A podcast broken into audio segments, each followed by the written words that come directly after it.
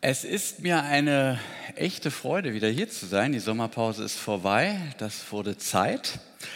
Ich habe ja immer das Privileg, mich im Vorfeld mit den Themen beschäftigen zu dürfen, über die ich dann heute hier an dieser Stelle rede. Und das Thema Zeit war wirklich spannend, muss ich sagen. Hatte ich gar nicht so erwartet. Es war wie immer zu wenig Zeit zur Vorbereitung.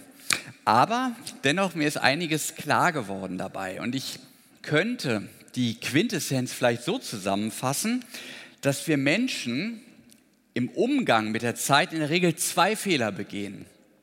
Entweder wir überschätzen sie, wir halten sie für etwas, das uns regiert und Ansprüche an uns stellen darf, oder wir halten sie für ein Verbrauchsmaterial, das uns zur Verfügung steht. Beides ist aus biblischer Sicht zumindest ein Missverständnis, denn die Zeit ist weder ewig göttlich noch unsere Verfügungsmasse, sondern sie ist Geschöpf und Geschenk. Und was das bedeutet, das wollen wir heute so ein bisschen entfalten. Mancher hört das jetzt vielleicht so ein bisschen sonntäglich beduselt und sagt, ja, das ist schon schön, das hört sich nett an, wenn der Pfarrer das so sagt, aber sonntags ist das okay, aber Montag, da reagiert dann wieder der kleine Tascheneinpeitscher, der Terminkalender. Und so halb habe ich das ehrlicherweise auch geglaubt, aber wenn man mit dieser Tatsache mal ernst macht, dass die Zeit Geschenk und Geschöpf ist, dann merkt man, dass diese Erkenntnis erhebliche Auswirkungen auf die Art und Weise hat, wie wir leben, auch in unserer Arbeitswoche. Und ich habe mir jetzt Folgendes gedacht. Ähm, ich vermute mal, hier sind viele, die haben so eine rudimentäre Ahnung von Zeitmanagement auch. Man kriegt das ja manchmal von seinem Arbeitsge Arbeitgeber so zwangsverordnet. Und wovon viele schon mal gehört haben, ist bestimmt diese sogenannte Eisenhower-Matrix. Wer es nicht kennt, ist ein effektives Raster, nach dem man seine Zeit nach wichtigen und nach dringlichen Aspekten unterteilt. Also, manche Dinge sind wichtig, undringlich, die machen wir in der Regel zuerst. Dann gibt es Sachen, hm, die sind nicht so wahnsinnig wichtig, aber dafür sind sie furchtbar dringlich und umgekehrt. Nicht? Also man hat dann am Ende vier Felder dabei. Und ähm, wir werden heute mal schauen, was das für uns bedeutet, wenn wir dieses Raster von dem biblischen Leitgedanken her bedenken, dass die Zeit Geschenk und Geschöpf ist. Ich weiß, das fällt uns als naturwissenschaftlich geprägten Menschen ein bisschen schwer. Wir sind es gewohnt, die Welt nach Strich und Faden zu vermessen. Zeit ist deshalb irgendwie was Technisches für uns. Und schon Immanuel Kant hat gewusst, dass unsere Wahrnehmung nicht ernsthaft von Raum und Zeit zu trennen ist. Das kann man nicht abstrahieren. Zeit ist irgendwie da. Die Zeit läuft, bevor wir ins Bild kommen. Dann haben wir da diesen ganzen astronomischen Himmelszirkus und der bedingt das irgendwie. Und dann kommen wir irgendwann unter ferner Liefen. Und wir sind dieser Zeit einfach, man höre mal sensibel das Wortfeld, in dem da steht, dieser Zeit unterworfen. Und da habe ich mir gedacht, ganz ähnlich und doch ganz anders dachten das auch damals die Babylonier, in deren Land Israel etwa 600 Jahre vor Christus verschleppt worden ist. Die sagten nämlich, die Gestirne, Sonne, Mond, Sterne, das sind Götter und die bestimmen uns.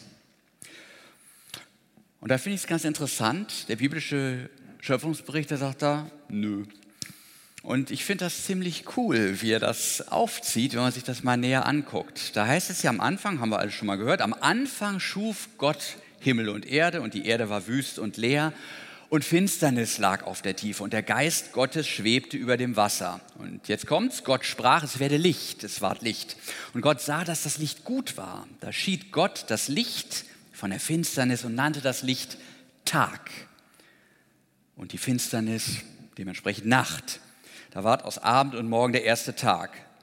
So, sagt der Text im Grunde genommen, liebe babylonischen Freunde, merkt euch, der Tag ist Geschöpf. Der ist da, weil Gott ihn will, weil er diesen Rhythmus gesetzt hat, nicht weil irgendwelche Gestirne Schicksalsmächte wären, nach deren Pfeife wir tanzen. Und dann werden die Babylonier, Babylonier noch so sanft gedisst, würde man heutzutage sagen, indem Gott erstmal so seelenruhig die Landmassen zusammenschiebt und dann auch noch aufreizend penibel die Pflanzenwelt designt. Wohlgemerkt, die ersten Tage sind schon ins Land gezogen, aber ja, wo sind die Gestirne, werden sich die Babylonier gefragt haben. Das geht doch gar nicht ohne die Gestirne, die machen doch hell und dunkel. Nicht? Da, daher kommt das doch. Diese anbetungswürdigen Gestirne, die kommen nicht bis zum vierten Tag. Und da erbarmt sich Gott und hängt so quasi nebenbei so ein paar Lampen ans Firmament, so wie man bei so einer Party Lampignons aufhängt. Ist nett, aber, aber nicht staatstragend. Nicht? Dann heißt es, Gott sprach, es werden Lichter an der Feste des Himmels, die da scheiden Tag und Nacht. Sie seien Zeichen für Zeiten, Tage und Jahre und seien Lichter an der Feste des Himmels, dass sie scheinen auf die Erde. Jo, haben die was zu melden? Können diese Zeiteinteiler gar jemanden unterwerfen? Nö, das sind Zeichen. Die weisen auf den Tag hin, den Rhythmus, den Gott gemacht hat. Der Tag bleibt, ich zitiere jetzt Dietrich Bonhoeffer, der das so unübertroffen lyrisch sagen kann. Der Tag bleibt das erste Geschöpf Gottes, das Wunderbare und Mächtige in der Hand Gottes. Uns ist der Tag in seiner Geschöpflichkeit und Wunderbarkeit ganz versunken. Wir heutigen berechnen und verrechnen ihn. Wir lassen ihn uns nicht schenken, wir leben ihn nicht heute weniger denn je. Die Technik ist der Kriegszug gegen den Tag. Dass das Ungestalte am Morgen zur Gestalt wird und des Abends ins Gestaltlose zurücksinkt. Dass das Helle gegenüber des Lichtes sich auflöst zur Einheit im Dunkel. Dass der lebendige Lärm im Schweigen der Nacht verstummt dass dem gespannten Wachen im Licht der Schlaf folgt, dass es Zeiten des Wachens und des Schlummerns in der Natur, in der Geschichte, in den Völkern gibt. Das alles ist es, was die Bibel meint, wenn sie von der Schöpfung des Tages redet, von dem menschenlosen Tag, der alles, auch das Menschenlose trägt. Der Rhythmus, der Ruhe und Bewegung in einem ist, der schenkt und nimmt wieder schenkt und wieder nimmt, der so der ewige Hinweis auf Gottes Nehmen und Schenken ist. Das ist der Tag, sagt Bonhoeffer. Ich habe uns vorhin so ein wenig in diese Religionsgeschichte Israels mit reingenommen, weil ich irgendwie denke, dieses babylonische Denken, das ist uns eigentlich gar nicht fern. Ich will jetzt gar nicht davon reden, dass äh, Horoskope gelesen werden und dass manche meinen, dass die Sternenkonstellationen Einfluss auf, auf unser Leben hätten. Ich meine vielmehr die, die ständig gestresst darauf pochen, dass sie keine Zeit haben. Was ja nichts anderes heißt, wenn man darüber nachdenkt, als dass die abgelaufene Zeit in einem Missverhältnis zu dem steht, was sie währenddessen eigentlich alles haben schaffen wollen. Schon so spät. Ich wollte doch jetzt diese oder jene Arbeit geschafft haben, beendet. Und sie geben sich damit als solche zu erkennen, die sich dem Diktat der Zeit als einer schicksalhaften Macht unterworfen fühlen und dieser Zeit angeblich tatenschuldig sind. Und die Nachricht lautet, ich habe versagt, zu wenig relevante Taten pro Zeiteinheit. Mein Leben zieht an mir vorüber, aber ich konnte meine Existenz bisher nicht durch die adäquate Anzahl an Taten rechtfertigen. Denn auf unser Tun kommt es doch an. Ich tue, also bin ich. Und da sagt der Schöpfungsbericht halt mal, wer sagt denn, dass der Mensch sich darin verwirklicht, dass er wie so ein Arbeitsgaul eine bestimmte Leistung abliefert? Gott schafft Himmel und Erde an fünf Tagen. Am sechsten schafft er den Menschen und am siebten ist dann schon wieder Feiern angesagt. Ich frage euch, ist das das Setting, das man für ein Arbeitstier ansetzen würde? Fünf Tage müht sich Gott, um seinen geliebten Menschen ins gemachte Nest zu setzen. Dann geht es immer noch nicht los mit der Maloche, sondern der Mensch kriegt erstmal frei. Ist, es ist nicht so wie bei den antiken Religionen, nicht, wo der Mensch Sklave der Götter ist, also Mittel zum Zweck, sondern er startet beschenkt mit der Zeitspanne eines Festes, bevor der Alltag ihn in Beschlag nimmt. Gott schenkt ihm Zeit als Rhythmus zwischen Arbeit und Ruhe, Spannung im Beruf und Entspannung in der Gegenwart seines Schöpfers. Und das Ganze hat einen Gleichnis- und Hinweischarakter auf das Nehmen und Schenken, das unser Weltverhältnis Tag für Tag bestimmt. Und da sind wir bei dem, was auch der Grundsatz allen Zeitmanagements ist. Da heißt es ja mal so schön, first things first, das Wichtigste zuerst. Was ist das Wichtigste? Die Eisenhower-Matrix sagt, das, was dringlich und wichtig ist. Da liegt aber genau die Krux bei der Eisenhower-Matrix. Die sagt dir nämlich nicht, was das ist. Was ist schon wichtig? Durchhalten bis zum Wochenende oder gar bis zum nächsten Urlaub, dass am Ende des Monats alle Rechnungen bezahlt sind. Was ist wichtig? Und jetzt wird es, finde ich, spannend. Nehmen wir mal an, die Bibel hätte recht an dieser Stelle. Was ist dann wichtig? Und was ist dringlich unter der Maßgabe, dass die Zeit Geschöpf und Geschenk Gottes ist? Haben Sie schon mal ein dringliches Geschenk erhalten? Das Dringliche drängelt, drängt. Aber es ist, so lehrt die Eisenhower-Matrix, durch das Wichtige im Zaum zu halten. Wichtig scheint von der Schöpfungsstruktur her zunächst einmal zu sein, dass die Ruhe der Arbeit vorgeordnet wird. Dass der Mensch aus der Ruhe und der Gemeinschaft und der Ansprache durch seinen Schöpfer kommt, bevor der Alltag all seine Ansprüche anmelden darf. First things first. Wichtig ist der Anspruch des Schöpfers. Die Stechuhr, die Zeit, die ist nachrangig. Sie ist Geschöpf, sie ist Geschenk. Sie dient dem Menschen, sie hat ihn nicht zu unterwerfen. Da können wir von den Afrikanern lernen, die uns Europäern das wunderbare Wort geschenkt haben. Ihr habt die Uhr, wir haben die Zeit. Denn wenn die Zeit uns hat, dann stimmt was nicht. Und ich vermute, dass der Stress, den wir hier in der westlichen Welt weithin empfinden, viel damit zu tun hat, dass wir den Feiertag und damit gesetzten, den damit gesetzten Rhythmus mehr und mehr ignorieren. Seitdem nämlich die Industrialisierung den Arbeitstakt der Maschine zum verbindlichen Standard erhoben hat. Die Maschine die hat keinen Rhythmus, sie braucht keine Pause, sie läuft immer. Abschalten ist unrentabel. Und auch wir schalten dementsprechend immer seltener ab. Dazu kommt, die Maschinen werden leistungsfähiger, wir aber dummerweise nicht. Und so gilt der kategorische Komparativ, dieser Wettlauf um Effektivität und Effizienz Dazu kommt mit der Computertechnik, zog dann das Multitasking ein. Das erhöht den Stress nochmal.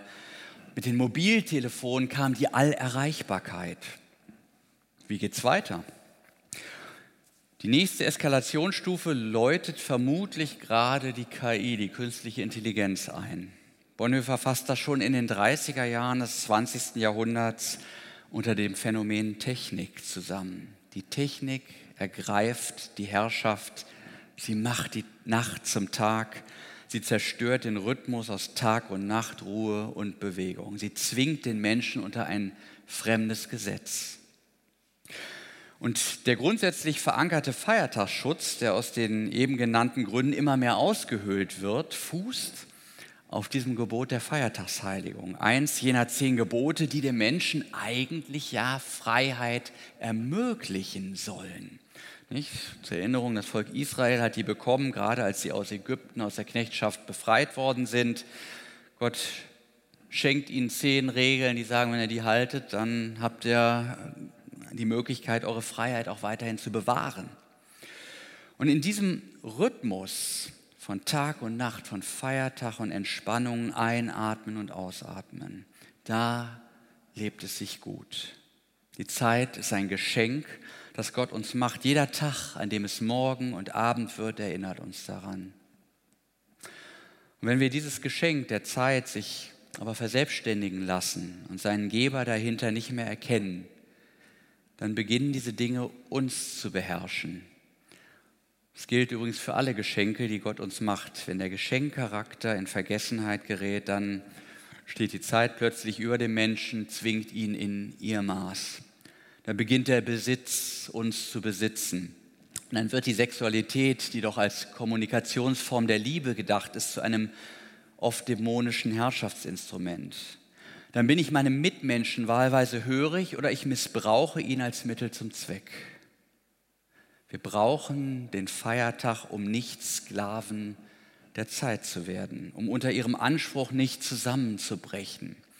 Das Hören auf unseren Schöpfer am Sonntag hilft, dass unsere Seele gesundet und wir nicht anderen Geschöpfen wie der Zeit auf den Leim gehen und sie am Ende fälschlich für Götter halten, sodass sie uns schließlich als Götzen beherrschen.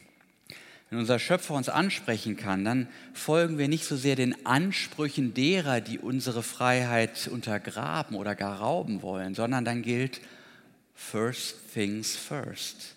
Das Wichtigste, der Wichtigste zuerst. Wir schauen uns das mal konkret an einem Beispiel an. Wir treffen jetzt Raffi einen Landwirt und tüchtigen Geschäftsmann, den viele bescheinigen würden, dass er weiß, was richtig ist und wichtig. Und Raffi denkt an die Zukunft, er hat die Zeit im Blick, denkt er zumindest. Ich lese aus Lukas 12. Es war ein reicher Mann, dessen Land hatte gut getragen und er dachte bei sich selbst und sprach, was soll ich tun? Ich habe nichts, wohin ich meine Früchte sammle. Und er sprach, das will ich tun. Ich will meine Scheunen abbrechen, größere bauen, will darin sammeln all mein Korn und meine Güter und will sagen zu meiner Seele, liebe Seele, du hast einen großen Vorrat für viele Jahre. Habe nun Ruhe, iss, trink und habe guten Mut. Aber Gott sprach zu ihm, du Narr, diese Nacht wird man deine Seele von dir fordern und wem wird dann gehören, was du bereitet hast? So geht es dem, der sich Schätze sammelt und ist nicht reich bei Gott. Was ist wichtig? Dringlich ist auf jeden Fall, da meint einer ein Platzproblem zu haben. Das ist eigentlich erstaunlich, nicht? Denn immerhin hat er ja schon das, was ein Bauer braucht. Eine Scheune, um seine Ernte vor Wind und Wetter zu schützen. Der hat sogar mehrere. Er hat Scheunen. Und darin ist er den meisten Bauern schon voraus. Aber irgendwas, irgendwas drängt ihn dazu, größere zu bauen. Und dieses irgendetwas scheint der wichtige Faktor zu sein. Sein Plan lautet, ich will sagen zu meiner Seele, liebe Seele, du hast einen großen Vorrat für viele Jahre, habe nun Ruhe. Das, was er sucht, ist Lebensmittelvorrat für viele Jahre. Er will, wie man so schön sagt, ausgesorgt haben. Die Seele soll sich nicht mehr sorgen, indem die entsprechende Menge an Lebensmitteln herangeschafft wird. Dafür verbraucht unser guter Mann seine Zeit. Und er unterliegt dabei einem folgenschweren Missverständnis. Er verwechselt nämlich Lebensmittel und die Lebensmitte. Er verwechselt Quantität mit Qualität. Es ist die Gier nach mehr, die ihn treibt, dieser kategorische Komparativ. Es muss mehr. Ich habe eine Scheune, uh -uh, reicht nicht. Scheunen müssen es sein. Große Scheunen. Ich bin sicher, das wäre auch nicht das Ende der Fahnenstange, denn mehr geht immer. Aber entscheidend ist, first things first. Was ist wichtig? Lebensmittel, sagt er. Dafür muss ich Gas geben. Die Zeit rennt, den schöpfungsgemäßen Rhythmus, den kann, kann er unter diesem Arbeitsdiktat knicken. Dafür hat er keine Zeit mehr. Die Zeit gebietet einen neuen Lebensrhythmus. An einer Scheune baut man schon lang. Ich habe mal eine restauriert. Ich ahne, wie lange es dauert, sie zu bauen. Dazu kommt der Faktor groß und mehrere. Gottesdienst, keine Zeit. Doch halt, Gottesdienst feiert er schon. Er ist mit seiner Seele im Gespräch. Seele ist im Hebräischen, ganz schönes Bild, die Kehle des Jungvogels. Ne, geht nach oben auf, ist geöffnet. Das, was uns nach oben hin öffnet, das, was uns äh, quasi erhält, was uns erfüllt, was unseren Lebenswillen ausmacht.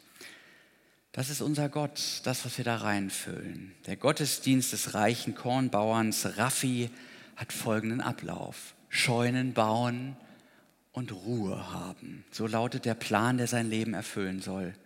Und ich sehe ihn schon anbetend um das abgesteckte Areal seiner neuen Scheunen herumschlawenzeln, geradezu kontemplativ träumend, wenn die Scheunen erst da sind. Aber in der, in der nächsten Minute heißt es, die Zeit drängt. Sie ist eine strenge Gebieterin. Feiertag ist für andere. Feiertag wird der Tag sein, an dem ich diese Scheunen gefüllt habe und das Leben genieße. So denkt er sich. Und dann holt ihn das Leben ein, beziehungsweise der Tod. Und das bringt natürlich für uns die Frage auf den Plan, was erfüllt mein Leben? Wie erfüllt sich mein Leben? Wie kriege ich den Kanal voll? Wie hat die Seele Ruhe? Was ist dein Plan? Der Schöpfer sagt, lass dir von mir Zeit schenken. Erlebe dich am Sonntag als Beschenkter. Ruhe aus. Vergewissere dich, dass du geliebt bist um deiner selbst willen. Den Luxus, den kannst du dir entspannt gönnen. Denn ich dein Schöpfer beschenke dich mit Zeit, mit Gesundheit, mit deinen Lieben, die um dich sind, mit meinem Wort, das dich geschaffen hat und aus dem du lebst. Dann bist du gerüstet. Dann kann die Arbeitswoche kommen. Aber am Sonntag, da schärfst du deine Vision, machst dir klar, was deine Berufung ist, legst fest, was dementsprechend vor oder auch nachrangig ist. Und was auch immer die Woche bringt, du bist und bleibst mein geliebter Mensch. Dein Wert bemisst sich darin, dass ich dich gewollt und geschaffen habe. Nicht in deiner Leistungsfähigkeit, nicht am Quotienten aus Arbeit und Zeit. Die Zeit ist Geschöpf, sie ist Geschenk. Denk dran, dass du sterben musst, dass du nichts mitnehmen kannst. Denk dran, dass du geschaffen wurdest, um deinem Nächsten das Leben ein wenig erträglicher zu machen. Dafür hast du Zeit, heute und morgen wieder. Und Sonntag sehen wir uns, weil du so verdammt vergesslich bist. Überleg mal, dein Tesla muss an die Ladestation, deine Heizung braucht eine regelmäßige Wartung und du brauchst turnusmäßig mein Wort und meinen tiefen Blick in die Augen, damit du nicht vergisst, was es bedeutet, Mensch zu sein. Im Grunde ist jeder Gottesdienst ein freundlicher Hinweis Gottes, mach's wie ich, werde Mensch. Die Zeit solltest du dir nehmen, sie ist dir ohnehin von mir geschenkt. Dann findet die Seele wirklich Ruhe. Übrigens, so viele Vorratsscheunen, um Ruhe für die Seele zu finden, die kannst du gar nicht bauen, denn du bist ja für die Ewigkeit geschaffen. Also nutze deine Zeit entsprechend, vergiss das Feiern nicht, denn du bist Mensch und kein Arbeitstier. Amen.